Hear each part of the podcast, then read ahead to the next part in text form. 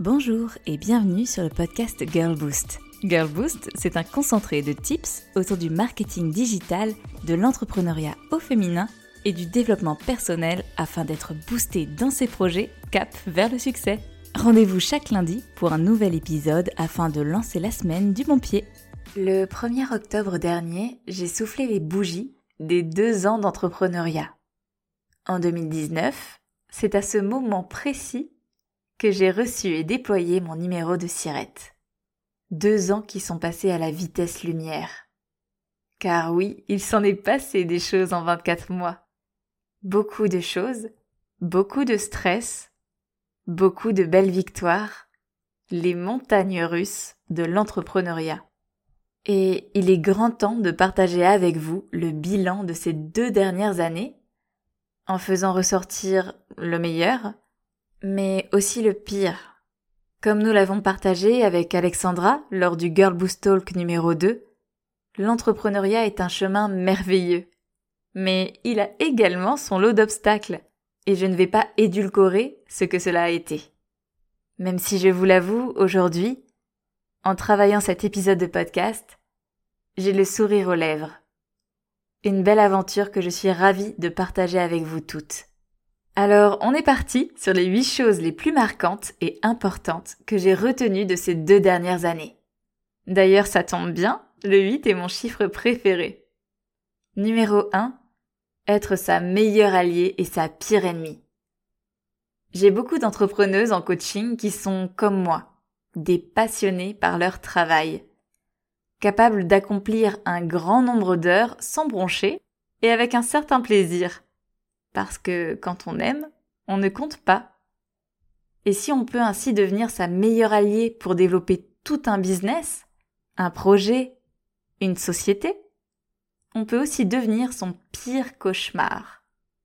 Franchement, je ne connais pas de boss plus tyrannique. Car passer les barrières humaines et sociales, ou quand on manage une équipe, on est capable d'indulgence, de patience et de pédagogie, avec soi-même, c'est un tout autre processus. Et on peut parfois être très, voire trop, critique, et trop s'en demander. C'est un piège dans lequel je suis rapidement tombée, et sur lequel je travaille aujourd'hui encore pour équilibrer la balance. Car on ne va pas se mentir, c'est tout de même bien plus chouette d'être une alliée qu'un bourreau. Des obstacles, il y en a bien assez comme cela. Alors, soyez indulgente envers vous-même et considérez-vous comme un membre de votre équipe, ni plus, ni moins. Numéro 2. Se créer un réseau parallèle. L'entrepreneuriat est une aventure solitaire. Quand on monte son business, que l'on travaille sur sa prospection, que l'on est avec nos clients, que l'on gère notre comptabilité, mais plus encore quand on travaille notre stratégie avec nos peurs, nos doutes, nos questionnements et nos euphories, on peut bien vite se trouver seul. Pourtant, la réalité est tout autre. La réalité, c'est que nous sommes très nombreuses à vivre cela. Exactement ce parcours à l'instant T. Et c'est un piège de rester toute seule à ruminer ses idées. Pour sortir de la solitude de l'entrepreneur, il suffit de sortir de sa coquille et d'aller parler aux autres girl boost j'ai pu constituer mon petit crew d'entrepreneuses avec qui j'échange aujourd'hui presque tous les jours. Si Justine passe par là, elle pourra confirmer avec nos nombreux messages vocaux sur WhatsApp, même le week-end.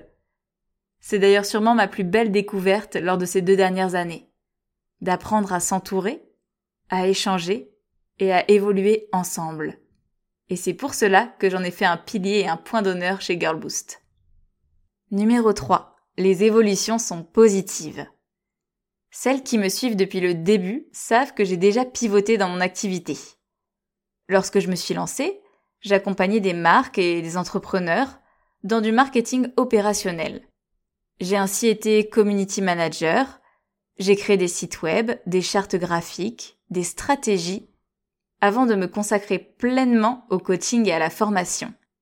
J'ai dû passer par là pour me trouver dans l'entrepreneuriat trouver ma patte, ma plume et ce qui me fait vibrer. J'ai compris qu'il fallait que je fasse pivoter mon activité en décembre dernier. Mais avant cela, je suis passée par une phase de déni. Comment faire Comment accepter de perdre des clients? Car oui, cela voulait dire couper des contrats avec des clients que j'affectionnais tout particulièrement. Et bien sûr, avec une certaine prise de risque derrière, le temps de rebondir.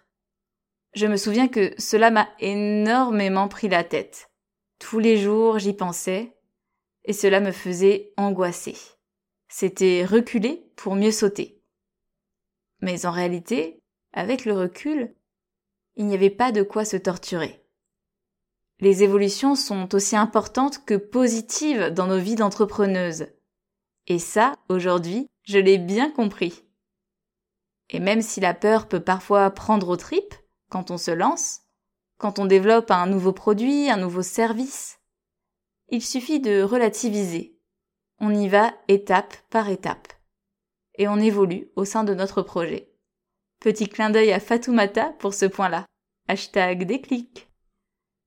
Numéro 4. Écouter son corps et suivre son intuition.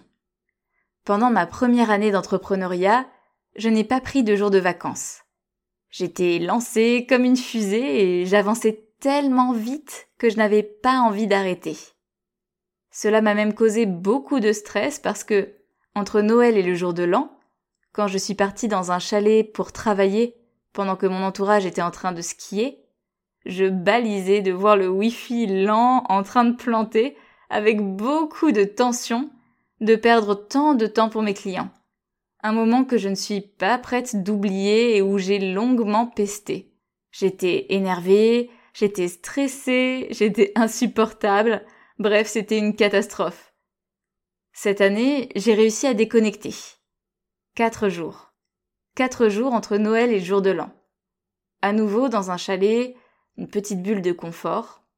Pas peu fière d'avoir réussi à caler cela, pourtant Quatre jours de repos en 18 mois d'entrepreneuriat intense, ce n'est pas suffisant, loin de là. Et, sans grande surprise, j'ai frôlé le burn-out au mois de juin dernier. C'est mon corps cette fois-ci qui a pris la parole, et qui s'est un peu écroulé, sans raison. Il m'a envoyé de nombreux signaux, des vertiges, des migraines, une fatigue extrême qui m'empêchait de me lever, avant que je finisse par enfin l'écouter et par souffler lâcher prise. J'ai réussi à analyser cette période d'épuisement rapidement pour deux raisons. Déjà, quand le corps parle, c'est qu'il est grand temps de l'écouter. Et ensuite, j'ai accompagné des entrepreneuses qui sont passées par là. Donc j'étais déjà familière de ce phénomène qui peut arriver quand on s'en demande trop. J'ai mis le haut là, à ce moment-là. Bim, ça rime. Et aujourd'hui, je fais très attention. Très attention à mon niveau de fatigue, à mon niveau d'énergie parce que il ne faut pas oublier, les Girl Boost, que l'on n'a qu'un seul corps et qu'une seule vie. Et malgré tout, il faut en prendre soin si on veut pouvoir continuer à faire ce qu'il nous plaît. Numéro 5.